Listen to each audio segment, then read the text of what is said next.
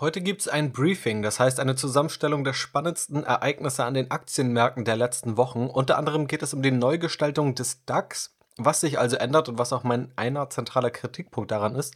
Viele Neuigkeiten, unter anderem zu Airbnb, Apple, Disney, Spotify, dem Bitcoin, Salesforce und Amazon. Außerdem schauen wir auch mal hinter die Profitabilität von Tesla und ich gebe dir eine Leseempfehlung zum Thema Geschäftsmodelle im Hard Mode, also im hohen Schwierigkeitsgrad, zu entwickeln und was dahinter steckt. Eigenständig anlegen und Vermögen aufbauen mit dem Aktienrebell Podcast. Hier erfährst du, wie du ohne Banken und Berater das Beste aus deinem Geld machst. Ich, Janis Lorenzen, bin der Gastgeber und wünsche dir jetzt viel Spaß. Hallo, freut mich, dass du wieder mit dabei bist zu einer Episode mal unter der Woche, wie bereits in der letzten Podcast-Episode angekündigt, die thematisch einmal etwas anders aufgehängt ist. Zum Hintergrund. Dieses Briefing veröffentliche ich immer als erstes und in jedem Fall im Strategy Invest Premium Bereich auf strategyinvest.de und einige davon koppel ich auch aus und schicke sie in dem kostenlosen Strategy Invest Newsletter zu. Falls du diese Briefings neben natürlich vielen anderen Inhalten und Analysen bekommen möchtest, solltest du auf jeden Fall da vorbeischauen. Ich möchte dir hier in diesem Podcast jetzt aber mal ja, einen Auszug daraus geben, beziehungsweise dir zeigen, worüber wir zuletzt so gesprochen haben in diesem Briefing. Und neben den ziemlich aktuellen Themen, die dich gleich erwarten, waren es beispielsweise die ersten Gewinn-Updates nach Einsätzen der Corona-Krise, alles rund um den Wirecard-Skandal und wie dieser sich entwickelt hat. Neue Börsengänge habe ich daran thematisiert. Warum Tim Cook, der CEO von Apple, die größte Errungenschaft von Apple im Bereich Gesundheit sieht und was das für die Aktie bedeuten könnte. Warum Amazon in den Bereich des autonomen Fahrens investiert. Was es auch mit Aktiensplits auf sich hat, die wir zuletzt gesehen haben. Wie Warren Buffett investiert und investiert hat. Warum er auch in Gold investiert, obwohl es vielleicht seiner eigentlichen Investmentthese widerspricht warum der US-Dollar schwächelt, was das für die Wirtschaft bedeutet und ob die Technologieunternehmen reihenweise überbewertet sind, ob also auch eine Technologieblase vorliegt. Außerdem ging es auch um neue Börsengänge, die bald anstehen und natürlich viele weitere spannende Themen. Mein Ziel dabei ist, dass du dir Zeit sparst, weil es ja Unmengen an Informationen gibt, die auf einen einprasselt, wovon wahrscheinlich 90% oder 95% total irrelevant ist, also total irrelevante Noise, wie es immer gern genannt wird im Englischsprachigen, also einfach nur Hintergrundrauschen, was man eigentlich nicht braucht. Und hier möchte ich Wichtiges von Unwichtigem für dich trennen, es dir kurz und kompakt zeigen und an einigen Stellen dann eben auch einordnen. Starten wir mit dem DAX. Der DAX, also der wichtigste Leitindex in Deutschland, erhält eine Überarbeitung. Die deutsche Börse selbst hat dazu im Wortlaut geschrieben bzw. zitiert, und zwar Stefan Flegel, Global Head of Benchmarks and Indices bei Contigo, der dazu gesagt hat, wir haben über 600 Rückmeldungen von Vertretern der Finanzindustrie, Unternehmen, Privatleuten, Verbänden und anderen Interessensgruppen erhalten. So waren wir in der Lage, eine fundierte DAX-Reform auf den Weg zu bringen. Marktteilnehmer profitieren künftig von einem einfachen und an internationalen Standards ausgerichteten Regelwerk sowie neuen qualitativen Kriterien für den deutschen Leitindex, der die größten börsennotierten Unternehmen am deutschen Kapitalmarkt abbildet. Zitat Ende. Drei wichtige Anpassungen werden also voraussichtlich im September 2021 vorgenommen. Erstens, der DAX umfasst dann 40 statt 30 Unternehmen, der MDAX wird von 60 auf 50 Unternehmen verkleinert. Zweitens, das wichtigste Kriterium wird die Marktkapitalisierung. Aktuell ist beispielsweise noch der Börsenumsatz relevant, welcher dadurch abgelöst wird. Und drittens, ab Dezember 2020 müssen alle künftigen DAX-Kandidaten vor Aufnahme ein positives EBITDA in den zwei letzten Finanzberichten aufweisen. EBITDA, also die Gewinne vor Zinsen, Steuern und Abschreibungen. Der DAX gehört in meinen Augen nicht zu den wichtigsten Indizes, um diesen mit ETFs abzubilden. Die ersten beiden Schritte, Erweiterung und Vereinfachung des Index, finde ich auch gut. Den dritten Schritt kann ich aber nicht wirklich nachvollziehen. Zwei positive EBITDA in Folge als Anforderung bedeutet, dass dadurch Wachstumsunternehmen ausgeschlossen werden, selbst wenn ihr Börsenwert hoch ist, sie also aus Anlegersicht wertvoll sind. Und das kann durchaus der Fall sein, da auch Unternehmen, die Verluste machen, enorm wertvoll sein können. Beispielsweise Amazon, Netflix oder Zalando haben es gezeigt. Aktuelle Beispiele aus anderen Ländern: Shopify ist über 100 Milliarden US-Dollar wert, wäre damit eines der größten Unternehmen im DAX, dürfte aber nicht aufgenommen werden, da nur die letzten beiden Quartale EBITDA positiv waren und nicht die beiden letzten Jahre. Auch Fastly, Uber und Spotify wären ebenfalls ausgeschlossen meine Frage ist also, warum vertrauen wir da nicht den Anlegern? Der Wirecard-Fall ist kein Gegenbeispiel dafür, da in dem Fall durch gefälschte Zahlen auch das EBITDA positiv war. Außerdem hat der DAX schon jetzt viel zu wenige Wachstumsunternehmen und durch so eine Regel wird es bestimmt nicht besser. Eine Reform weg von der Old Economy und hin zu mehr New Economy fehlt. Es wird also eher das Gegenteil.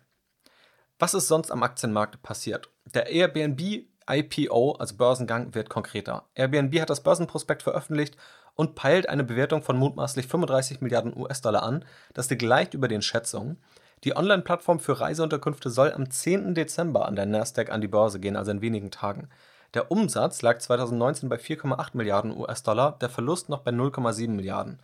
2020 war für Airbnb offensichtlich ein ziemlich schwieriges Jahr. Unter anderem wurden 25% der Mitarbeiter gekündigt und es musste 2 Milliarden US-Dollar an zusätzlichem Kapital aufgenommen werden. Hier liegt der Verlust bisher bei knapp 0,7 Milliarden US-Dollar, auch wenn das Q3 mit einem Gewinn von etwa 200 Millionen US-Dollar abgeschlossen werden konnte. Außerdem Apples M1 setzt Maßstäbe. Apple hat Intel-Prozessoren ziemlich medienwirksam rausgeworfen und nun unter anderem den neuen MacBooks mit dem eigenen Prozessor mit dem Namen M1 herausgebracht. Und die ersten Bewertungen sind ziemlich positiv beeindruckt davon. Eine hohe Geschwindigkeit wird festgestellt und es ist unter anderem kein Ventilator mehr notwendig, was viele Testberichte ziemlich positiv überrascht hat. Disney Plus rettet außerdem Disneys Geschäft. Zuletzt hat Disney Plus, der Streamingdienst von Disney, stolze 73 Millionen zahlende Abonnenten verkündet. Im Quartal davor waren es noch 60 Millionen. Zum Vergleich, Marktführer Netflix liegt hier bei 195 Millionen Abonnenten. In der kurzen Zeit hat Disney aber einiges aufgebaut. Der Quartalsumsatz ist trotzdem, vor allem wegen geschlossener Freizeitparks, 26% unter dem Vorjahr. Amazon steigt in die Health-Industrie ein. Ich habe das schon mal in der Amazon-Aktienanalyse als Chance genannt, also den Markteintritt von Amazon in das Gesundheitswesen. Nun wird es aber konkreter. Seit wenigen Wochen verschickt Amazon unter dem Namen Amazon Pharmacy in den USA verschreibungspflichtige Medikamente. In Deutschland wäre sowas aktuell rechtlich nicht möglich, trotzdem eine riesige Chance für Amazon in einem Milliarden- bis sogar Billionenmarkt. Außerdem ist der Bitcoin-Preis ziemlich stark gestiegen. Also der Preis der Kryptowährung Bitcoin ist wieder in greifbarer Nähe des Allzeithochs, beziehungsweise je nachdem, an welchem Tag man sich das anschaut, sogar darüber. Das vorherige Allzeithoch war Ende 2017, also es hat etwa drei Jahre gedauert, das wieder zu erreichen. Spannend ist da, während der Preisanstieg 2017 auch ziemlich eins zu eins mit den Google-Suchanfragen stieg, scheint es diesmal ohne das große mediale Interesse passiert zu sein. Das kann aber natürlich auch einfach daran liegen, dass Bitcoin heute bekannt ist und es damals noch nicht bekannt war. Viele also überhaupt erstmal verstehen wollten, was es ist und nicht dieses direkte Investmentinteresse dahinter stand. Blockchain und Bitcoin stehen definitiv auch auf der Agenda für eine baldige Analyse. Außerdem kauft Salesforce das Business-Kommunikationstool Slack. Slack ist also ein Kommunikationstool für Unternehmen, mich hat vor allem die Frage nach dem Burggraben bisher von der Aktie ferngehalten. Jetzt ist die Aktie um über 30% nach oben gesprungen und der Grund dafür ist, dass Salesforce Slack nun kauft für eine Summe von 27 Milliarden US-Dollar und das Ganze soll Mitte 2021 über die Bühne gehen. Der CEO von Salesforce, Mark Benioff, spricht von einer himmlischen Vermählung. Die Salesforce-Aktie hat allerdings erstmal nachgegeben, ist also im Preis etwa um 10% gefallen. Ob der Preis gerechtfertigt ist oder nicht, das weiß ich an dieser Stelle noch nicht. Das Ziel ist natürlich, dass daraus aus dieser Akquisition aus 1 plus 1 3 werden, dass also strategische Vorteile daraus entstehen.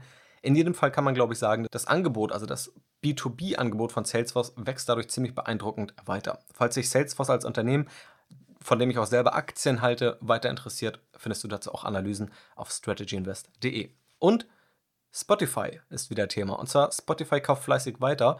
Der schwedische Streaming-Anbieter hat zuletzt einige Podcast-Unternehmen aufgekauft und das Podcast-Geschäft auch in der Strategie zentral verankert und in den Mittelpunkt gestellt. Jetzt geht es weiter mit der Akquisitionsstrategie. Für 235 Millionen US-Dollar kauft Spotify das Unternehmen Megaphone, das im Podcast Advertising, also Podcast-Werbelösung und auch dem Hosting davon zu den führenden Unternehmen zählt. Das aufgerufene Ziel dieser Akquisition, die Werbelösungen in Podcasts erweitern, die unter anderem dynamische Werbung in Podcasts ermöglichen. Das könnte für viele Podcaster, zu denen ich ja auch gehöre, enorm spannend sein und Spotify auch einen großen Burggraben verschaffen. Auch hier kann ich dazu sagen, offensichtlich werden ja Musiker beispielsweise bei Spotify monetarisiert. Sie erhalten also anteilig an, der, an den Werbeerlösen und den Aboerlösen einen Umsatz. Bei Podcasts ist es beispielsweise überhaupt nicht der Fall. Also das macht man alles pro bono für Spotify. Einige sehr, sehr große Podcasts werden oftmals exklusiv eingekauft von Spotify. In der Regel ist man da als Podcaster aber aktuell auf eigene Lösungen, eigene Kreativität angewiesen. Und der letzte Kommentar zu Teslas Profitabilität. Die Tesla-Aktie ist offensichtlich ziemlich spannend, kontrovers diskutiert und hat über die letzten Jahre wohl 95% der Analysten, inklusive auch mir, falsch liegen lassen. Eine aktuellere Aktienanalyse findest du auch im Podcast. Deshalb sollte man natürlich vorsichtig sein, gerade deshalb, da bei der Tesla-Aktie kurzfristig so gut wie alles passieren kann. Interessant ist aber eine Beobachtung zu den Gewinnen von Tesla. In den letzten Quartalen war Tesla profitabel, sowohl im Ergebnis als auch im Cashflow. Das liegt allerdings nicht nur am operativen Geschäft, sondern auch an Erlösen aus dem Verkauf von CO2-Zertifikaten, ohne die Tesla noch in der Verlustzone wäre. Zum Hintergrund, jeder Automobilhersteller erhält in den USA CO2-Zertifikate. Tesla kann also überschüssige Zertifikate an die Konkurrenzunternehmen verkaufen, die die Grenzwerte für Emissionen mit ihrer Flotte nicht erfüllen. Das weist Tesla auch unter dem Punkt Regulatory Credits im Quartalsbericht Q3 beispielsweise aus. Zuletzt haben diese Credits ca. 5% der Automobilumsätze ausgemacht. Außerdem ist anzunehmen, dass diesen Erlösen keine Kosten gegenüberstehen, womit sie eins zu eins den Gewinn und auch den Cashflow steigern.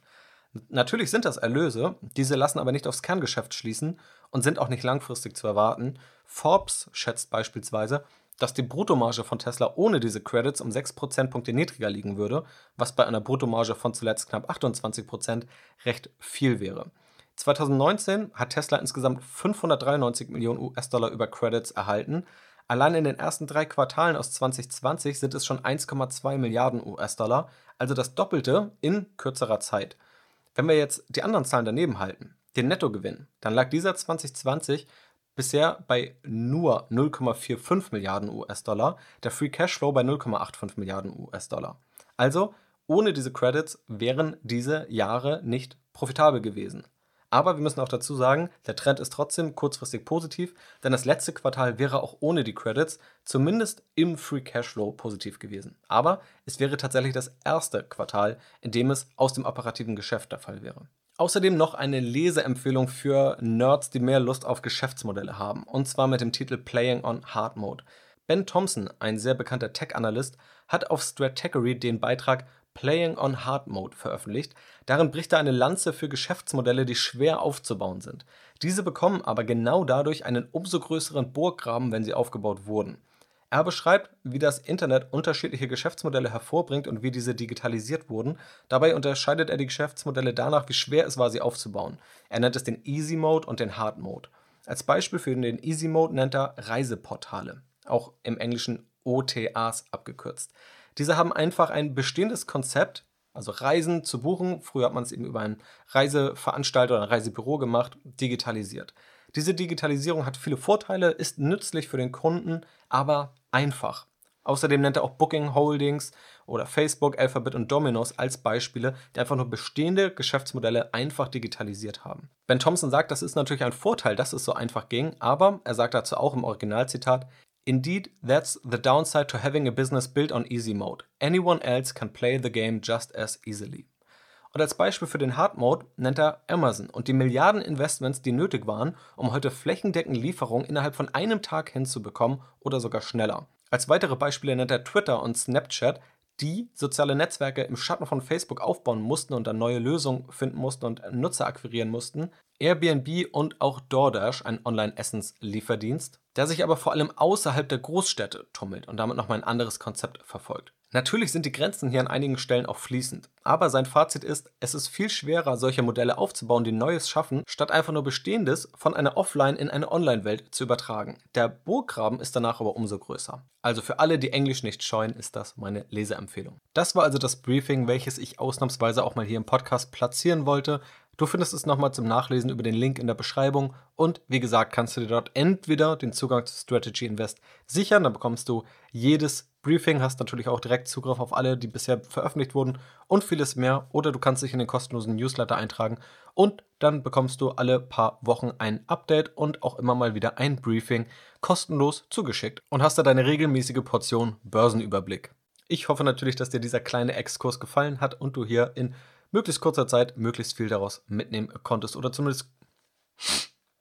Ich hoffe natürlich, dass dir dieser kleine Exkurs hier im Podcast gefallen hat. Wenn dem so ist, freue ich mich natürlich über eine positive Bewertung. Das unterstützt mich und diesen Podcast natürlich enorm und hilft auch neuen Menschen auf diesen Podcast aufmerksam zu werden und hoffentlich auch von diesen Inhalten zu profitieren. Ich wünsche dir noch eine wunderschöne Woche, mach's gut und bis spätestens Sonntag hier im Podcast.